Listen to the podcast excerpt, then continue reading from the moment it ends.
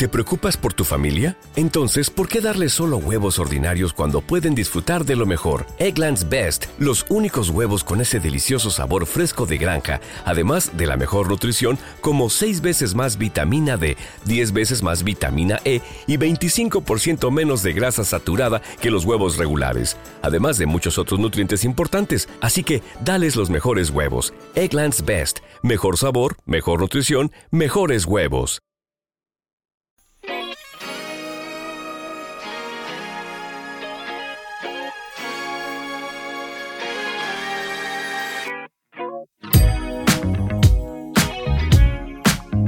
Packaging, el podcast del envase y el embalaje. Presenta Juan Antonio Narváez, dirige Víctor Borrás. Hola a todos y bienvenido a una nueva entrega de Packaging Podcast. Si eres nuevo por aquí, mi nombre es Juan Antonio Narváez y soy consultor de social selling y de venta interna de Inside Sales y por supuesto presentador del mejor podcast de packaging de hispana, junto con nuestro director Víctor Borrás, CMO de Knauf Industries. Como sabes, cada 15 días Víctor coge el avión de Packaging Podcast para traerte las entrevistas, los temas, las novedades más interesantes, más increíbles del packaging. Toma buena nota de lo que te voy a decir porque nuestro director quiere hacerte llegar un regalo muy especial para ti como oyente de Packaging Podcast. Recordarás que hace unas semanas tuvimos en Packaging Podcast a Gabriel Blackman. Gabriel Blackman es el responsable del área de economía circular y evaluación del ciclo de la vida de Circa. Lo tuvimos en relación a unas jornadas que estuvo dando eh, el IQS sobre economía circular. Pues bien, te vamos a invitar, toma nota, gratuitamente a una serie de webinars que se van a realizar los próximos días 12 y 26 de marzo.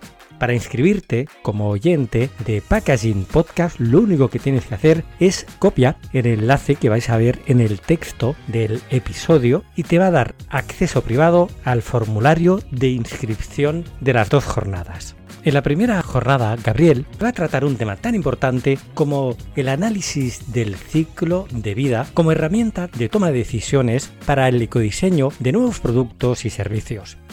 Está dirigida a profesionales del ámbito privado como product manager, responsables de diseño de nuevos productos, directores de marketing de RSE de compras y gerentes de empresa, también para cualquier directivo que tenga encima de la mesa un proyecto para rediseñar sus productos o servicios o que estén planteándose la necesidad de converger hacia la economía circular. La webinar se va a desarrollar describiendo y empleando las técnicas de ecodiseño tanto cualitativas como cuantitativas y mostrando herramientas de diseño circular, así como explicando las últimas tendencias en ecodiseño y diseño circular con algunos casos de éxitos.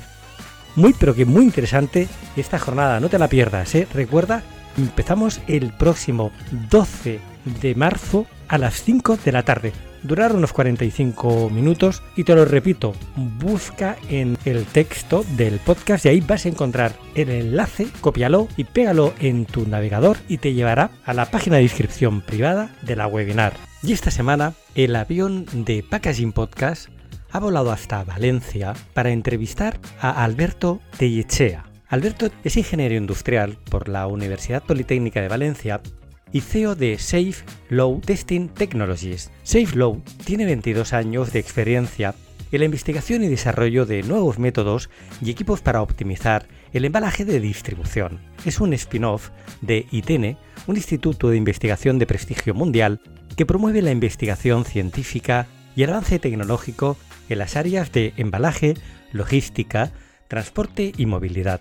El equipo de Alberto ofrece a las empresas su propia tecnología de transporte de simulación para reproducir los riesgos físicos y mecánicos asociados con el proceso de distribución de mercancías para mejorar la calidad, reducir daños y también por supuesto los costos. SafeLow es una empresa única en España. Es proveedora a todo el mundo, como te decía, de soluciones de prueba de simulación de transporte. El objetivo principal de la empresa de Alberto es ayudar a sus clientes a ser sostenibles, aumentar la seguridad y reducir los costos logísticos. Todos sus equipos cumplen con una amplia gama de estándares de prueba, incluidos ISTA, ASTM, ISO, EN o EUMOS. Tienen simuladores que son de verdad increíbles. Vale la pena realmente visitar las instalaciones de SafeLoad. Mira, tienen por ejemplo probadores de estabilidad horizontal y vertical, equipos de prueba de vibración, máquinas de prueba de impacto, analizadores de datos de campo, probadores de compresión, de caída, de abrazadera, un laboratorio específico de Amazon y en definitiva cualquier solución personalizada que le requiera su cliente. Así que no te voy a hacer esperar demasiado y ya ve a Víctor que está subiendo por las escalerillas cogiendo el avión de Packaging Podcast que hoy le va a llevar hasta Valencia.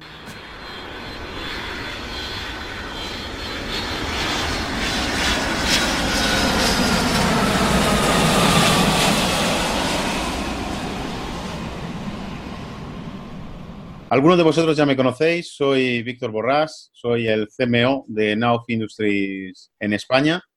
Hoy os va a sorprender, hemos traído a una empresa que pertenece al mundo del packaging, pero está en su elemento más inicial. Es Alberto Tellechea, él es el CEO de la empresa Safe Lloyd Safety Technologies. Alberto, buenos, ¿cómo estás? Hola, buenos días Víctor, buenos días a todo el mundo que nos escucha. Encantado de poder compartir estos minutos contigo y tratar de aportar un poco más de luz a esta parte o este nicho que cubrimos.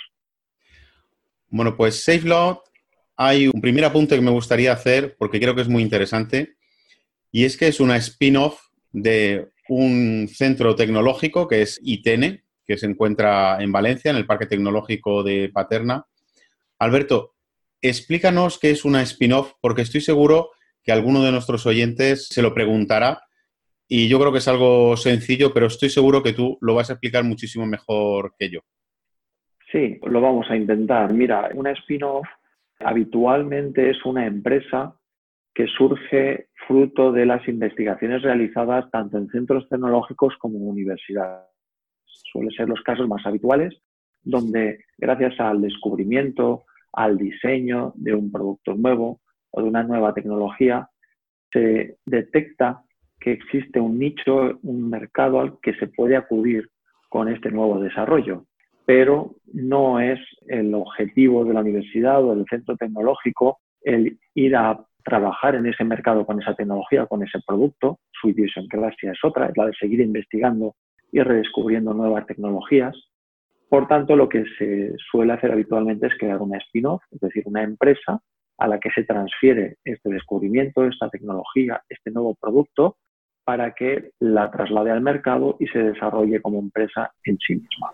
Luego ya existen diversas situaciones, complejidades que hacen que la universidad, el Instituto Tecnológico participen o no participen dentro del accionariado de esta nueva empresa. Pero bueno, este es un tema que evidentemente lleva para mucho tiempo para discutir en otro foro, pero básicamente esto es lo que es un spin-off y esto es lo que es Save Testing Technologies. Nosotros surgimos desde ITENE porque allí se desarrolló una nueva tecnología para simular las fuerzas físicas que ocurren en el transporte de productos, en el ciclo de distribución de cualquier producto, y para ello se crearon una serie de equipos, una serie de máquinas. ¿Qué sucedió? Que ITENE se dio cuenta de que esto tenía un mercado, se podían vender estos equipos, pero no era su función. Es por esto que creó esta empresa, esta startup, que iniciamos Madura allá por 2017. Y bueno, aquí estamos hoy en día. Pues la verdad es que del 2017 estáis en un momento especial. Ya estáis a punto de traspasar esos tres años, que es cuando se dice que una empresa ya está, empieza madura y ya continúa. Yo creo que es muy importante, he querido hacer esta matización porque es difícil encontrar empresas tecnológicas. Yo he estado ahí con vosotros, he estado en vuestras oficinas y me gustaría trasladar que es todo un equipo de gente muy, muy experimentada, ingenieros, pero sobre todo con un espíritu de lucha y de devoción muy importante. Además, a mí lo que, Alberto, yo creo que estaría bien es, y hago ya la matización porque no sé si ha quedado muy claro, vosotros sois una empresa fabricante de equipos, ¿no?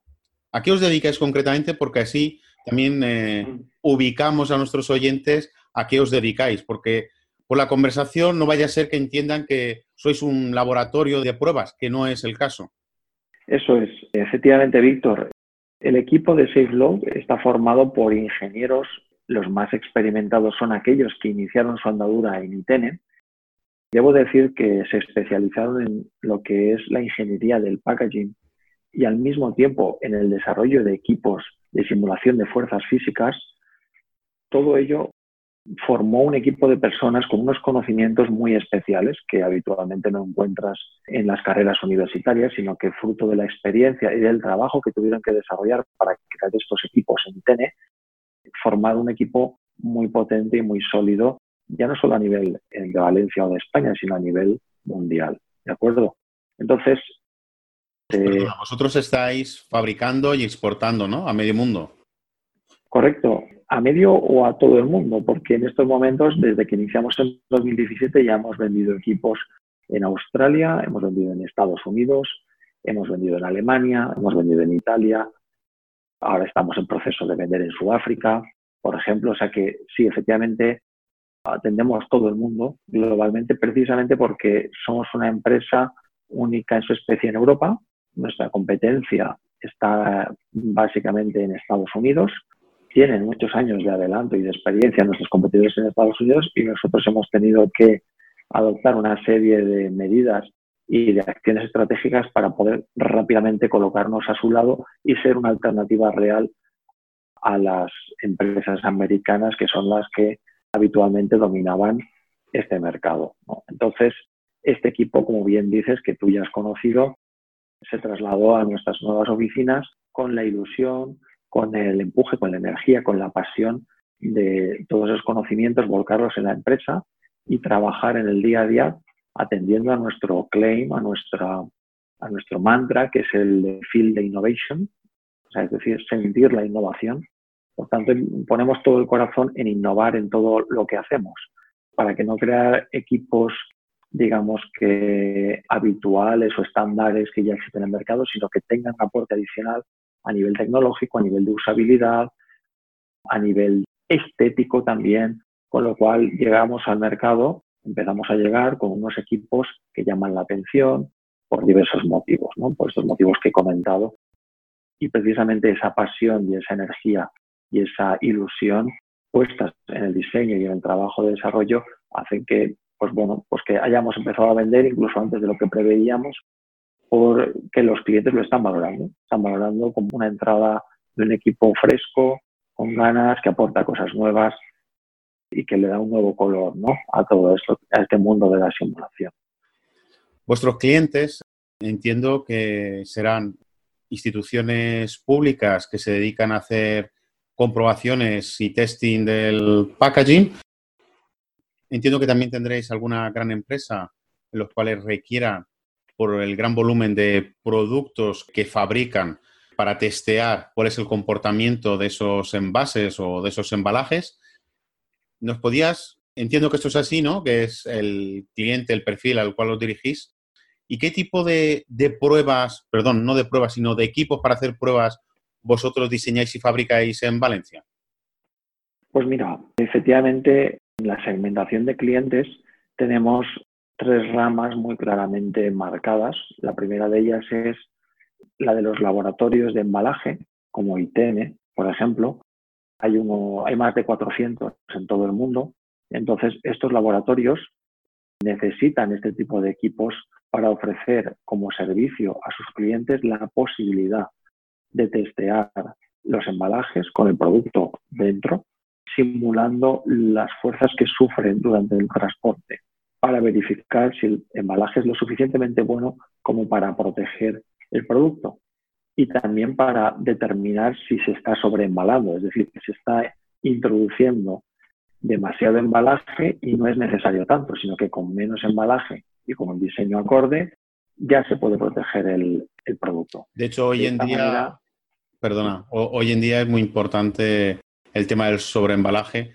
Hace unas semanas publicamos un post donde hablaba sobre las cuatro mentiras del plástico y al final, como es un tema muy emocional, pues había gente criticando un poquito el, perfil del vídeo sin profundizar realmente porque está basado sobre hechos reales. Y uno de los temas que al final salió es el tema del sobreembalaje, que hoy en día es eh, básico que, todos seamos conscientes de que es algo que, que hay que limitar.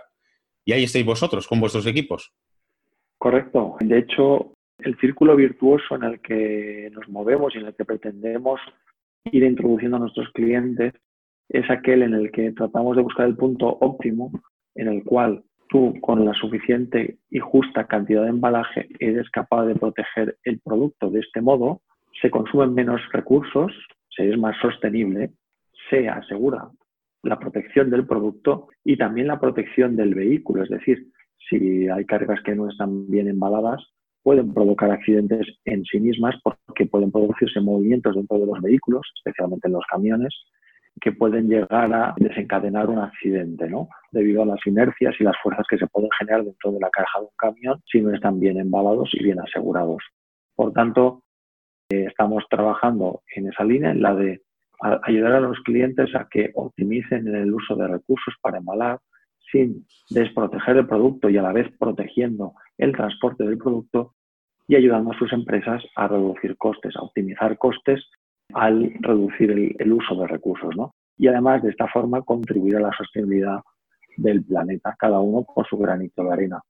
Entonces, ¿qué hacemos con estos equipos? Lo que se hacen es, se simulan las distintas fuerzas que suceden en el transporte. ¿Y cuáles son esas fuerzas? Lo digo porque, para que quede claro a los oyentes, qué tipos de equipo hacéis, qué fuerzas simuláis con vuestros equipos, porque yo creo que es muy importante que entiendan todos y cada uno de, de esas fuerzas que intervienen durante la logística y distribución del packaging.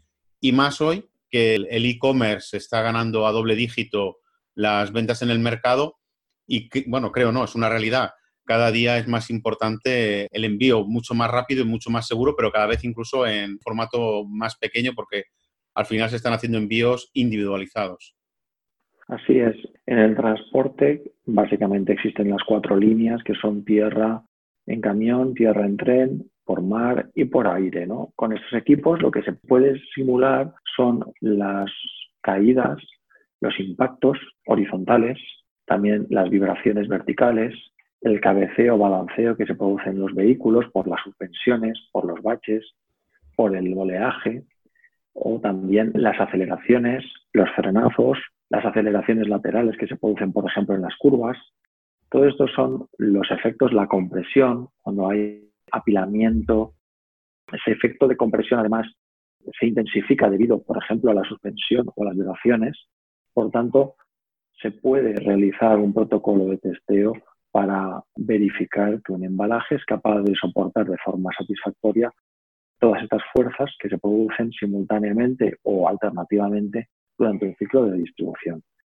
Por ejemplo, antes hemos mencionado los laboratorios de embalaje para dar servicio a los clientes, pero hay clientes que por su tamaño, por su envergadura o por su cantidad de referencias en las que tienen que diseñar embalajes, les merece la pena o tiene sentido que tengan su propio laboratorio de testeo de embalajes. Estos son especialmente clientes del sector de la bebida, del sector de la, alimentación, del sector de la electrónica, de la farmacia, grandes empresas cuyos productos son sensibles al transporte, es decir, que claramente son dañados durante el transporte y suponen grandes pérdidas para, estas empresas. No perdamos de vista que al año se producen 50.000 millones de euros de pérdidas por daños en los productos. El 4% de todas las mercancías que se transportan acaban dañadas.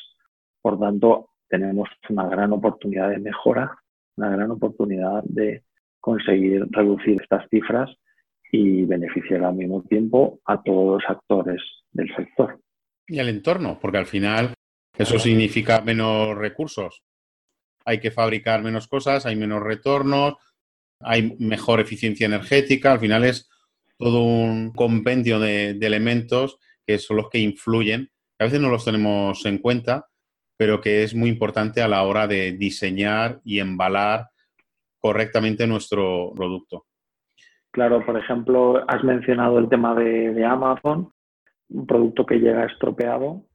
Primero la imagen de la empresa que queda dañada porque el embalaje no ha sido el adecuado o quizá la imagen de Amazon porque la forma de transportarlo no ha sido la más adecuada, pero es que además eso implica una devolución, por tanto ya hay un consumo de combustible del tipo que sea adicional porque no devuelve una persona, devuelve muchos, miles, cientos de miles de personas, es mucho peso que hay que volver a transportar hacia atrás. Por tanto, mucho consumo de energía a nivel de transporte. Pero es que hay que, ese producto sea destruido o sea roto, es una pérdida para la empresa. Y además ese producto hay que reponerlo. Por tanto, hay que volver a llevar todos esos cientos de miles de productos de nuevo a destino con el consiguiente consumo de nuevo de embalajes, consumo de energía en el transporte, consumo de, de cualquier tipo de elemento que interviene en todo el ciclo.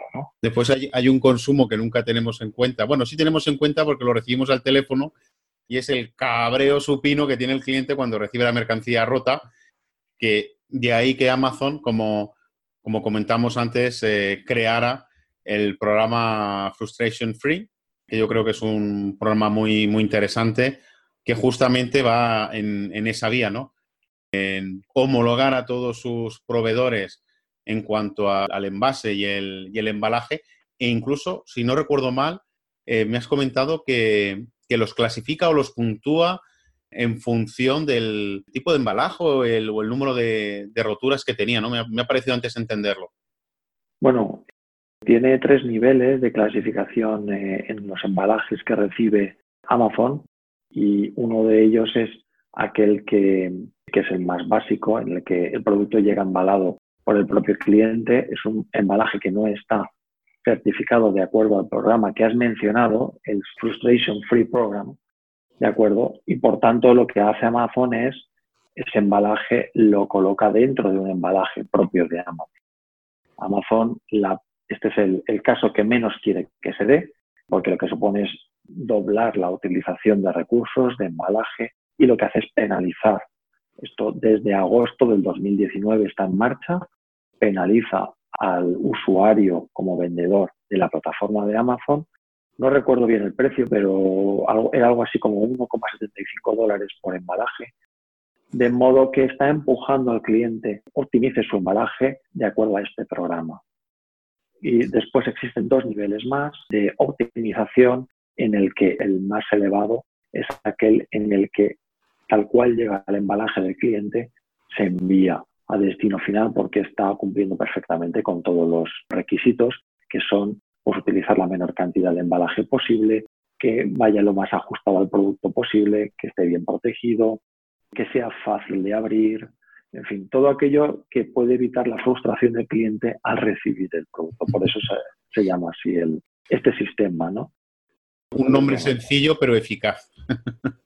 Además, yo creo que es una política educativa muy efectiva, porque al final cuando uno rasca el bolsillo, pues eficaz, eficaz. Es la manera más rápida de aprender. Sí, no, no. Eh, eh, de hecho, estamos teniendo cada vez más requerimientos y más consultas acerca de este programa, de cómo certificar los embalajes, porque las empresas, lógicamente, cuando les estás tocando el bolsillo, cuando estás tocando su economía, teniendo que primero pagar el embalaje que estás usando y luego resulta que como no está cumpliendo con los requisitos, volver a pagar otro embalaje, esto está dinamitando los márgenes. Así que efectivamente las empresas están poniéndose en marcha para conseguir tener embalajes apropiados y evitar este sobrecoste que Amazon está implantando para todos los usuarios. Es como la Unión Europea con la directiva nueva la directiva que ha lanzado la Unión Europea, que es la directiva la 47-2014, está basada y está centrada especialmente en lo que es la verificación de vehículos comerciales, de transporte comerciales, y lo que han hecho ha sido intensificar y hacer que el proceso sea más meticuloso a la hora de evaluar si un vehículo de transporte de mercancías está cumpliendo con esta normativa y al ser más meticulosos, quiero decir, y hago referencia, aparte de lo que son las características técnicas del vehículo y de las condiciones del vehículo, hago referencia a la carga. Es decir, Desde mayo de 2018, toda la Unión Europea, todos los gobiernos y las policías están siendo entrenadas para analizar con mayor detenimiento el estado de las cargas cuando abren la caja de, un camión. Entonces, están verificando especialmente la estabilidad de las cargas y en la estiva de las mismas. Es decir, si entre el embalaje que conforman la unidad de carga y los elementos de sujeción definidos mediante estiva, se está garantizando que esa carga en todo momento es estable frente a aceleraciones, frenazos y aceleraciones laterales producidas en curvas y rotondas. ¿de acuerdo?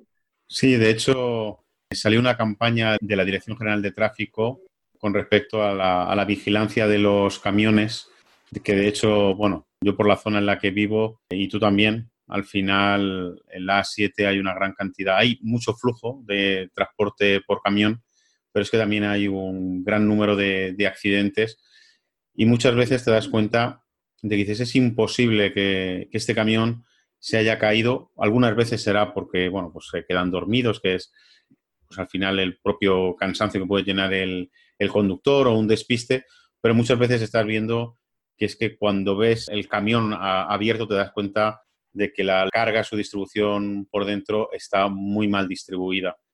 Es importante al final hay una labor de formación a los transportistas, porque yo estoy seguro que las grandes empresas de transporte pues tienen sus propios equipos de formación, de, carga, de cómo hay que estivar y distribuir los paquetes. Cada día es más complicado, sobre todo porque al final las empresas hacen sus envíos mucho más personalizados, cada día más, más pequeños, y eso, como tú bien dices, requiere cada día un mayor, una mayor formación para saber cómo cargar esos camiones, incluso los contenedores, porque supongo que los contenedores, cuando se cargan en un barco, pues el hecho de que estén bien estivados en su interior, pues también ayuda a que se minimicen los accidentes. Y por lo poco que yo sé, también hay un montón de accidentes marítimos. Supongo que algunos por el estado de la mar, pero otros supongo que también son provocados por la mala colocación o por los movimientos internos que se producen dentro de los contenedores durante el trasiego de, la mercancía de un puerto a otro puerto. Sí, sí, tanto en el caso de camiones como en el caso de contenedores que van a puerto, estas circunstancias suceden mucho más de lo que habitualmente pensamos.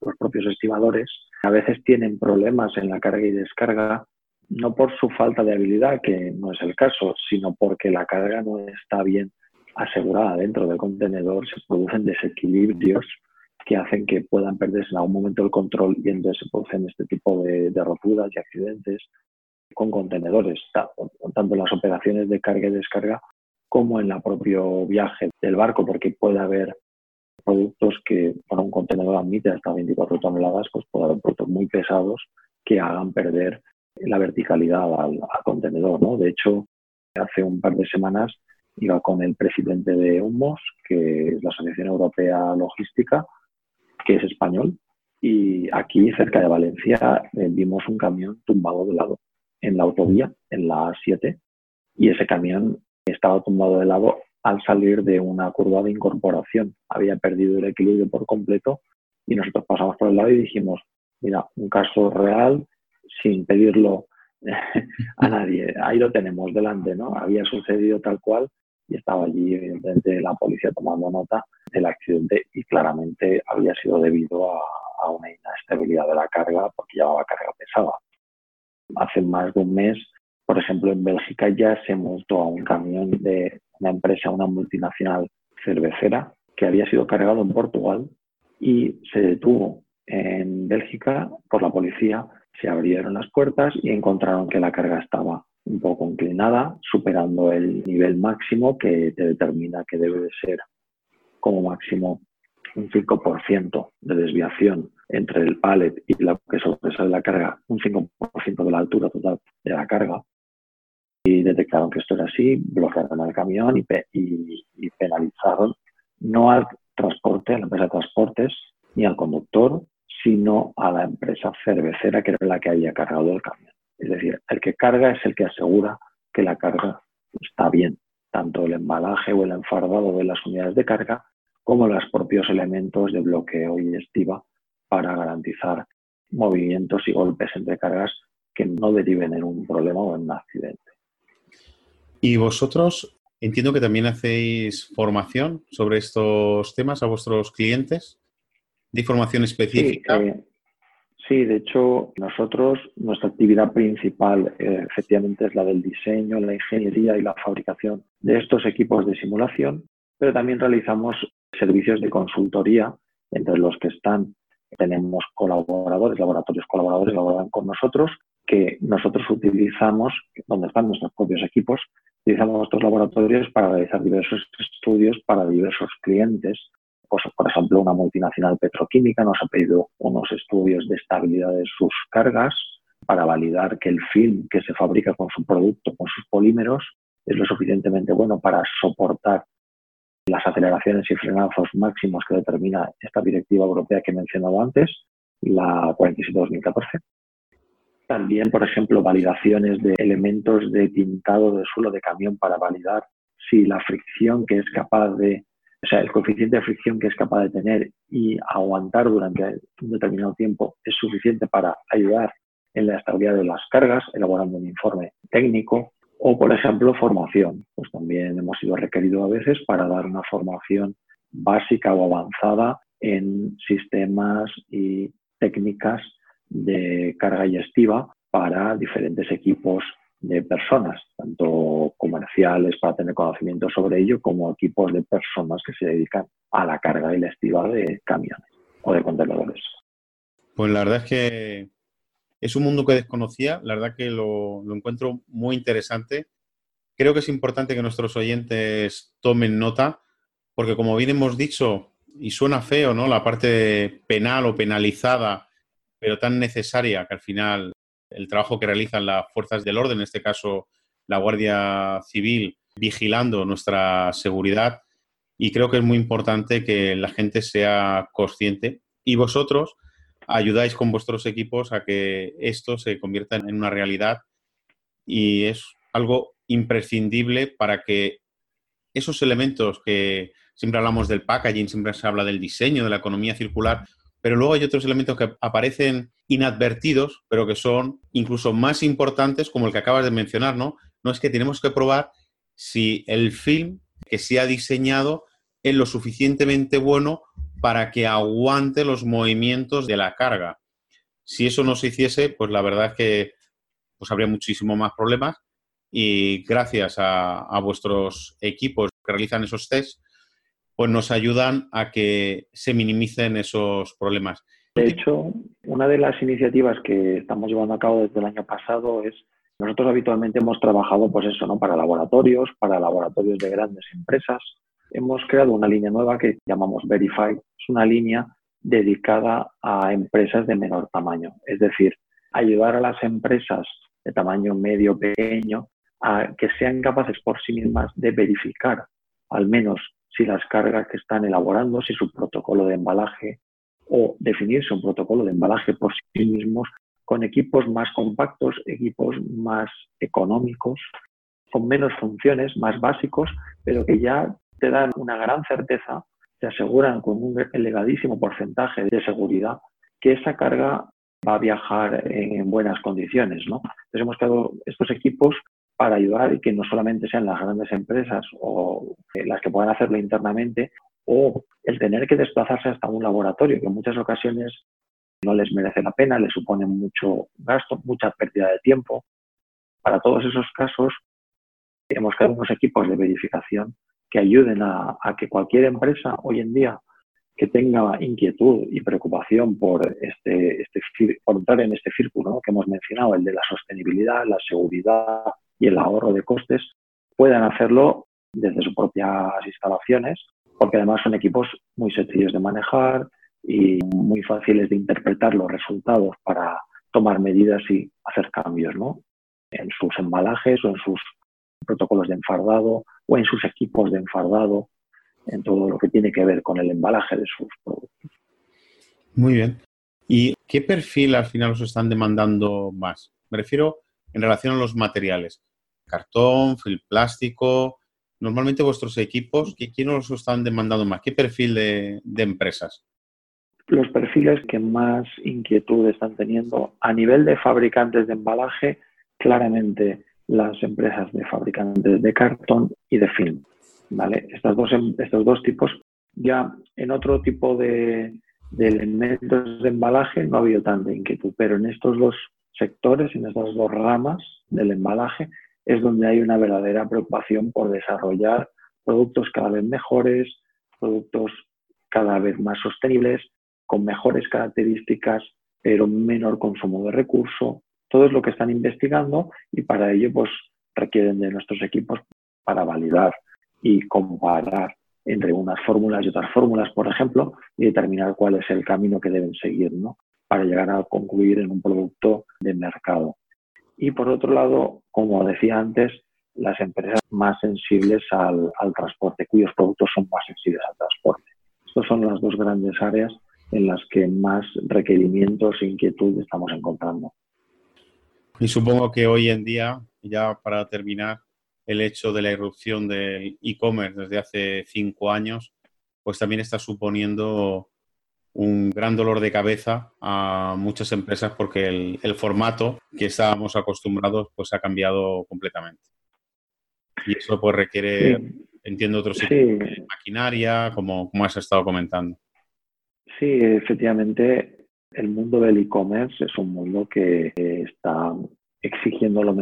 de todo el sector logístico, porque eh, la inmediatez en la que, en la que queremos recibir un producto hoy en día, que los clientes están demandando recibir un producto, ha hecho que, todo el ciclo de distribución tenga que optimizarse de una forma absolutamente espectacular. ¿no? Entonces, el cliente hoy en día quiere el producto, lo pide hoy, lo quiero mañana y lo quiero en perfecto estado. Llegar a esto es eh, tremendamente complicado. ¿no?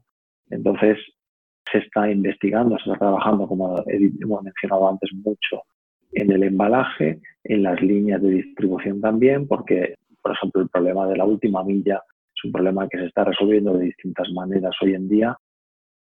Creo que no se acaba de dar todavía con la tecla, todavía hay cosas que mejorar, porque todos hemos visto un vehículo abrirlo y empezar a caerse las cajas por el suelo, por ejemplo, entregas en sitios con direcciones erróneas, en fin, productos que se pierden por el camino. Ha habido de todo tipo de, problemas, ¿no? Entonces todavía hay, mucho que mejorar para mantener el nivel de exigencia que tiene el cliente hoy en día, pero de una manera más razonable, más sostenible también, sin dañar y al, propio, planeta y a la propia sociedad, ¿no?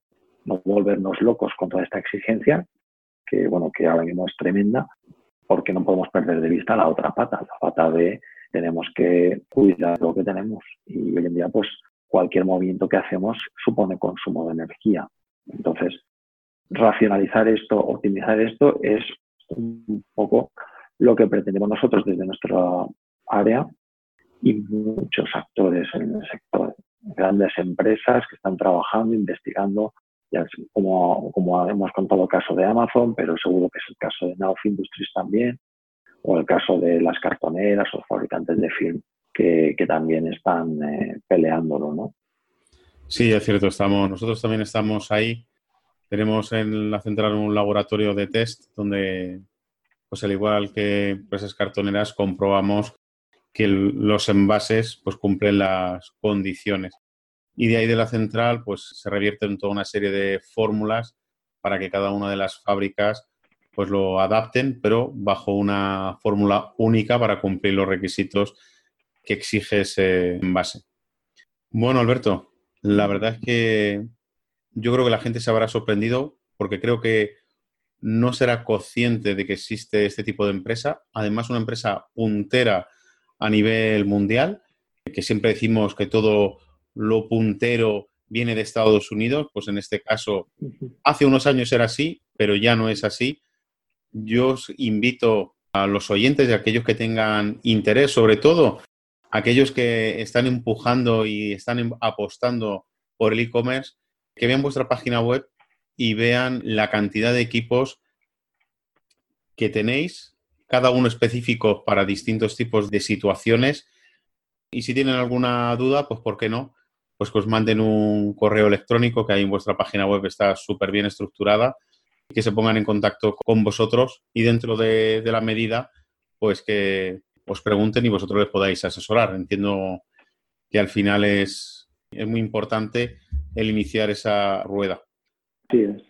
Estamos a, a, disposición, estamos a disposición de, de, cualquier persona que tenga una duda, eh, a resolverla. Nos hemos encontrado dudas que incluso no nos atañían, eran colaterales, pero los hemos redireccionado hacia donde pensábamos que les podían ayudar y en otros casos las hemos atendido con, con todo el placer del mundo, ¿no? tratando de, pues, ¿no? de, de expandir esta corriente que pensamos que es muy beneficiosa para todos el sector y toda la sociedad. Bueno, y también dejar claro, no vaya a ser que entiendan que al final estáis para asesorar solamente. Vosotros sois fabricantes, esa es vuestra actividad. Podéis echar una mano, pero lo que no podéis estar es resolviendo mínimas dudas, que para eso están los laboratorios y los grandes centros tecnológicos, que al final son vuestros clientes y son los que hacen ese servicio de asesoramiento a la hora de diseñar un packaging y de asesorar también, de formar y aconsejar de cómo se tiene que realizar la, la carga. Muy bien, gracias. Sí, bueno, nos ha pasado y depende del tipo de dudas que surjan, las hemos resuelto nosotros directamente. Ha habido ocasiones en las que hemos redireccionado al potencial cliente directamente a un laboratorio cuando hemos visto que ya lo que nos estaban pidiendo era antes y le hemos dicho, pues bueno, mira, para esto lo mejor es te ponemos en contacto con, con personas de Instituto Tecnológico de Embalaje que te pueden ayudar encantados. Pero vamos, la gente que no se corte, que estamos para ayudar y colaborar en todo momento a crear un, un espacio mejor, un mundo mejor para todos. Bueno, pues aquí os dejamos, ya veis, estamos con una bellísima persona, con Alberto, y con una gran empresa. Yo os espero dentro de una semana, como siempre, con temas de actualidad y añado, acordaros que hace unos días estuvimos escuchando a Alicia que hablaba del e-commerce y la gran cantidad de problemas que tenían con el packaging y cómo pues dedicaba una parte de su tiempo simplemente a decirles, oye, que esto no, no, está bien embalado, que es que lo vas a enviar a tal sitio. Pues aquí lo dejamos y os esperamos dentro de una semana. Hasta el próximo lunes. Adiós, Alberto. Hasta luego, Víctor. Muchas gracias. Nos vemos. Muy pero que muy chula la empresa de Alberto, ¿eh? De verdad que Víctor me comentaba que se quedó fascinado con la tecnología que tienen para que luego digan que en España no hay empresas, no hay tecnología a punta, no hay emprendimiento. Pero bueno, como Packaging Podcast tiene que seguir, la próxima semana sabes perfectamente, si eres ya oyente del podcast, que tenemos a nuestra mesa de redacción en Barcelona con Aureli, con Víctor, con Víctor, con Aureli y ya todo el equipo de Packaging Podcast se pone a trabajar en el siguiente episodio. Así que ya sabes, soy Juan Antonio Narváez. Soy Víctor Borrás. Si quieres conocer todo lo relacionado con el packaging, te esperamos el próximo lunes.